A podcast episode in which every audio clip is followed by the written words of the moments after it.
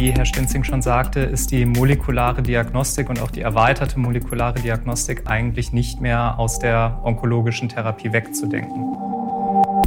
Expertendialoge. Experten im Gespräch zu aktuellen Themen in der Onkologie und darüber hinaus. Von Ärzten für Ärzte. Unterstützt von Roche.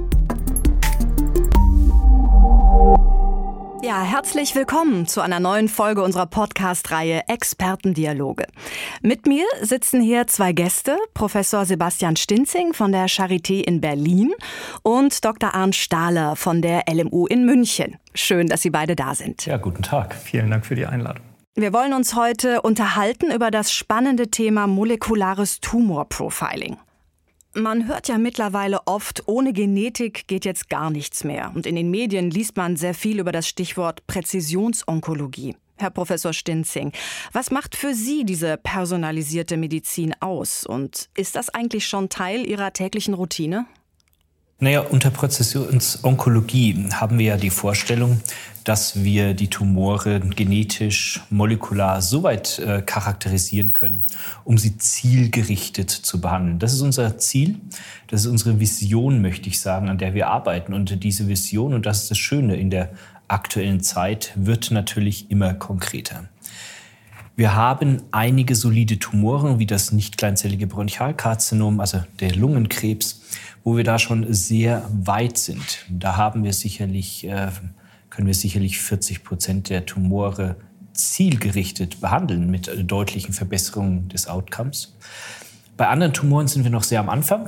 Gastrointestinale Tumoren, äh, kolorektales Karzinom als Beispiel. Da stecken wir noch sehr in den Kinderschuhen.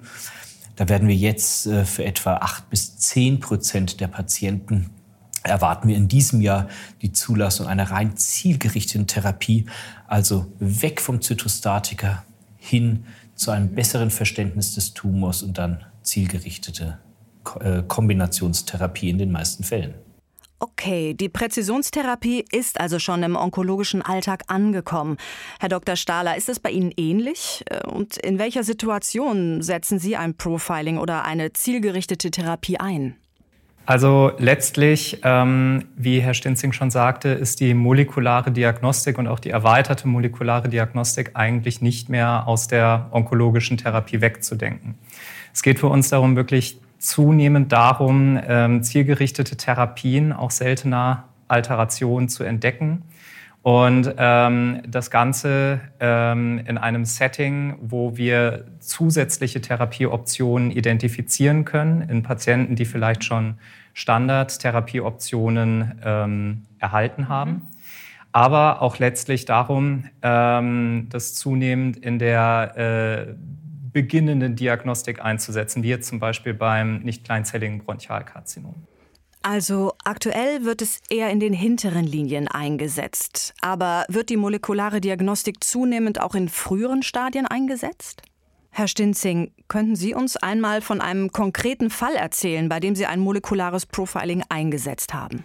Ja, wir in der Charité haben ja im Rahmen unseres molekularen Tumorboards so um die 50 Fälle pro Woche, die hier bearbeitet werden. Die kommen natürlich auch von extern, äh, die sozusagen Patienten, die ans Zentrum kommen. Ähm, wir sehen immer wieder Patienten in fortgeschrittenen Therapielinien, wo wir dann eben nochmal eine erweiterte Panel-Diagnostik, also Diagnostik von vielen Mutationen durchführen. Und was wir doch immer wieder finden, sind einmal Mikrosatelliten instabile Tumore, äh, wo man eben sehr gut Immuncheckpoint-Therapeutika an ähm, kann. Da sehen wir zum Teil erstaunliche Veränderungen, also Verbesserungen der Patienten. Ich selber hatte einen Patienten, den wir auch so von der palliativmedizinischen Station dann jetzt wieder in ein normales Leben gebracht werden, weil er sehr, sehr gut angesprochen hat und momentan im Grunde mit einer zweiwöchentlichen infusionalen Therapie ein völlig normales Leben wiederlebt.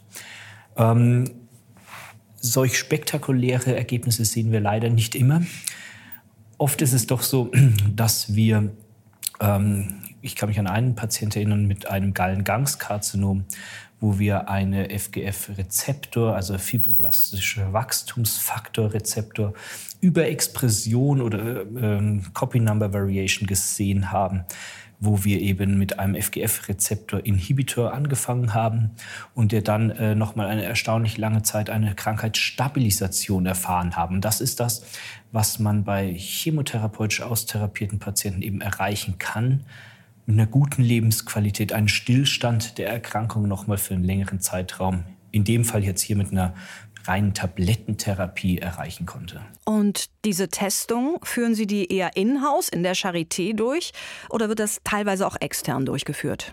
Ich glaube, das ist ganz unterschiedlich. Ähm, wenn ich so mal überblicke, was wir machen, dann haben wir kommerzielle Anbieter, Foundation One ist hier sicherlich in Deutschland ein sehr starker Partner. Wir selber haben natürlich in der Akademie Programme, sogenannte Masterprogramme, über verschiedene äh, Konsortium ähm, finanziert, wo wir eben auch äh, eine breite Panel-Diagnostik, eventuell dann auch noch mit Proteomics etc. dazu machen können. Also was so der richtige Test ist, ist, glaube ich, auch noch sehr in Diskussion. Mhm.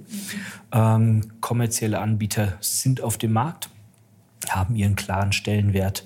Wir von der Akademie äh, haben eben dann auch so, sage ich mal, experimentellere Ansätze noch, äh, wo wir vielleicht mehr untersuchen, wo wir aber nicht mehr finden, was jetzt aktuell therapeutisch angehbar wäre. Herr Stahler, wenn wir da noch mal tiefer in die Glaskugel schauen, aktuell gibt es ja schon einige zielgerichtete Therapien.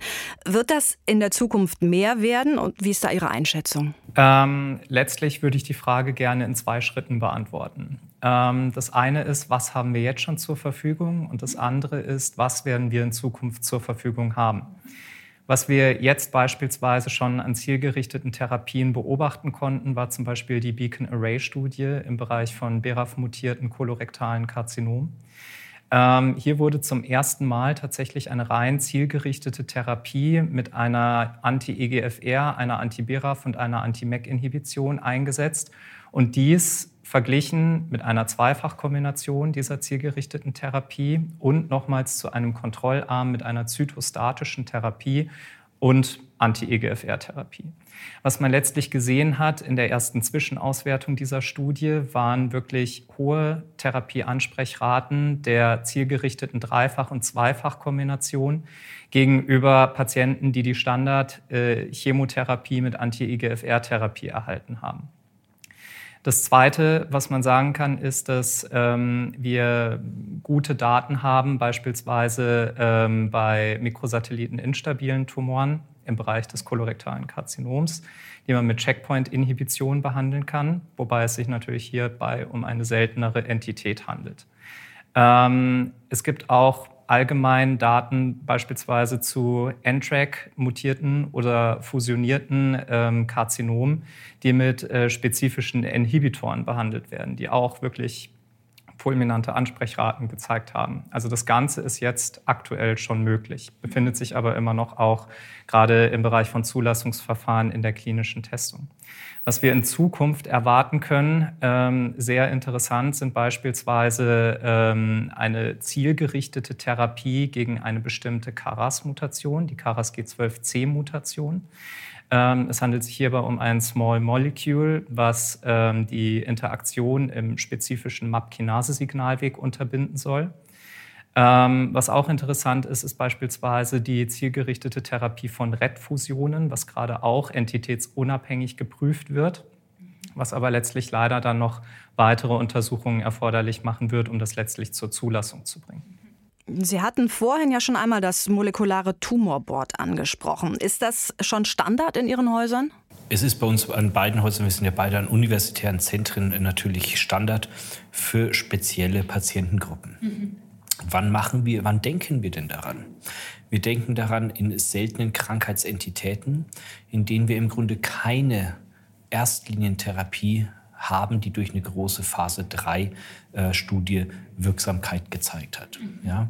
Es gibt hier äh, beispielsweise spezielle Speicheldrüsenkarzinome, die ganz furchtbar, die nicht furchtbar sind, aber die schwer zu behandeln sind, wo wir eben hier ähm, jetzt sehr früh in die molekulare Testung hineingehen. Es gibt andere äh, Tumoren, Beispiel Mammakarzinom, wo wir sehr viele gut definierte Therapielinien haben und wo wir auch sehen, da macht es erst später Sinn, einfach in das molekulare Tumorboard äh, zu gehen, also eine molekulare Testung durchzuführen.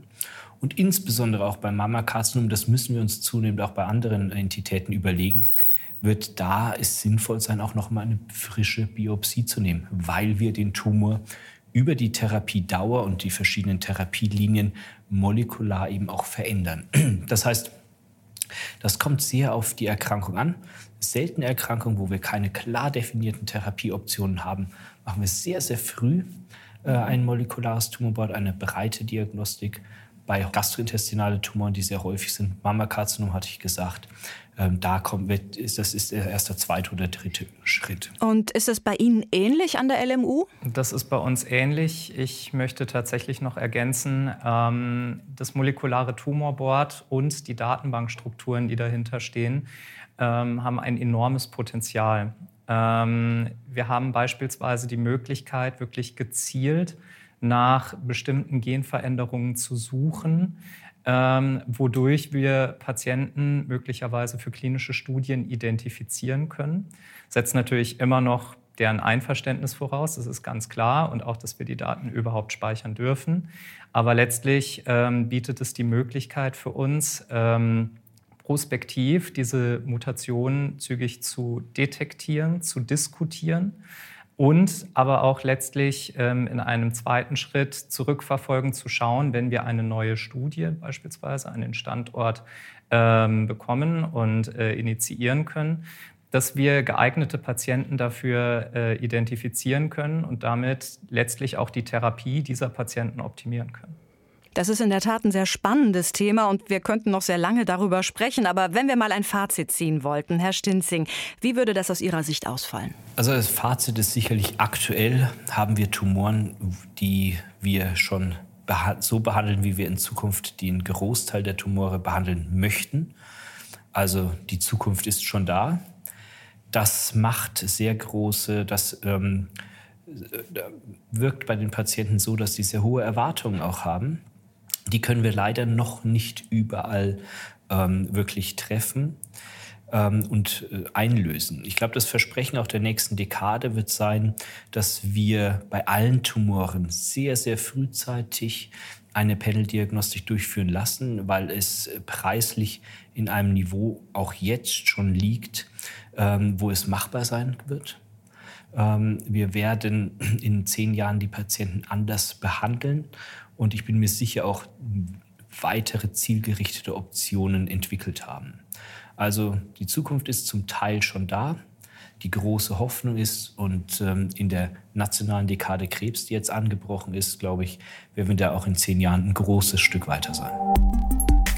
Vielen Dank Ihnen beiden für die Einblicke in ein sehr spannendes Thema und Ihnen, liebe Zuhörer, danken wir für die Aufmerksamkeit. Freuen Sie sich mit uns schon auf die nächste Folge.